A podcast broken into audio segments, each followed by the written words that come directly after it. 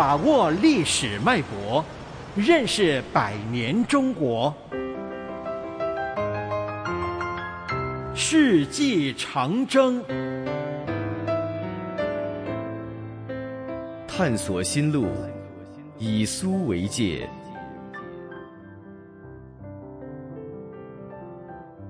一九五六年二月十二日是中国农历春节，人们沉浸在节日的喜庆中，吃年夜饭、贴春联、看大戏、拜大年都是不能少的项目。春节前，国务院通过了有关推广普通话及汉字简化字方案。这一年的春节，百姓们尝试着用普通话拜年，用简化字写春联。天津杨柳青的年画一直深受北方人的欢迎。除了年年有余等传统年画外，赞美社会主义新农村也成了年画的内容。这个春节，对于广大知识分子来说，更是格外的高兴。春节前召开的中央关于知识分子的会议上，周恩来明确宣布，知识分子中的绝大部分已经是工人阶级的一部分。要给他们应有的信任和支持，要调整工资，改善他们的生活条件。毛泽东发出号召，要大搞技术革命，向科学进军。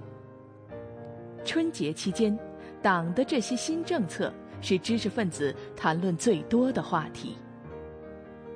这一年春节的前两天，朱德。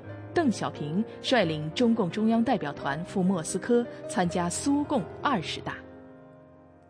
一九五六年二月十四日，苏共二十大开幕，这是斯大林逝世后赫鲁晓夫担任苏共总书记以来召开的第一次党代会，引起世界的广泛关注。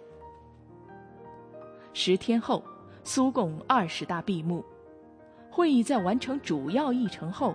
赫鲁晓夫向全体代表做了长达四个小时的关于个人崇拜及其后果的秘密报告。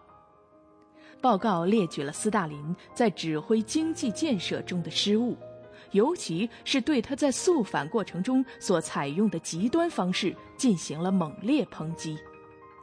这个报告基本上全面否定了斯大林。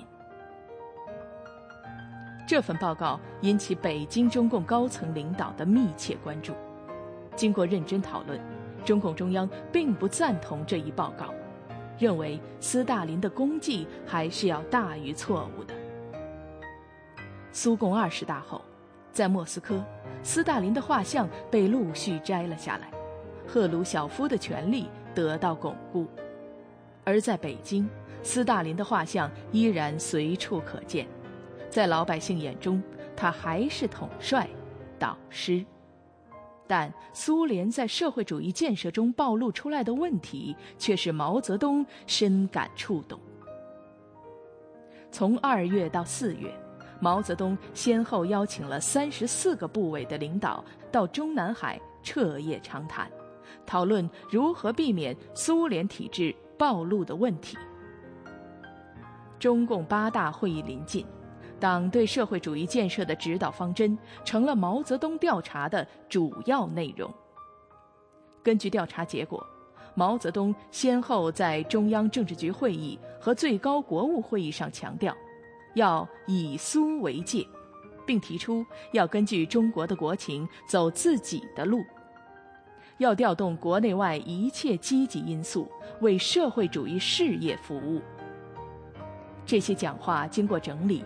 以“论十大关系”为题公开发表，这是党的第一代领导集体探索社会主义建设道路所取得的重大理论成果。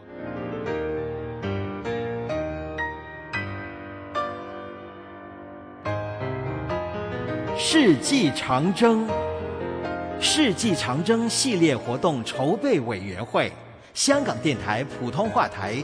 全力推动，教育局全力支持。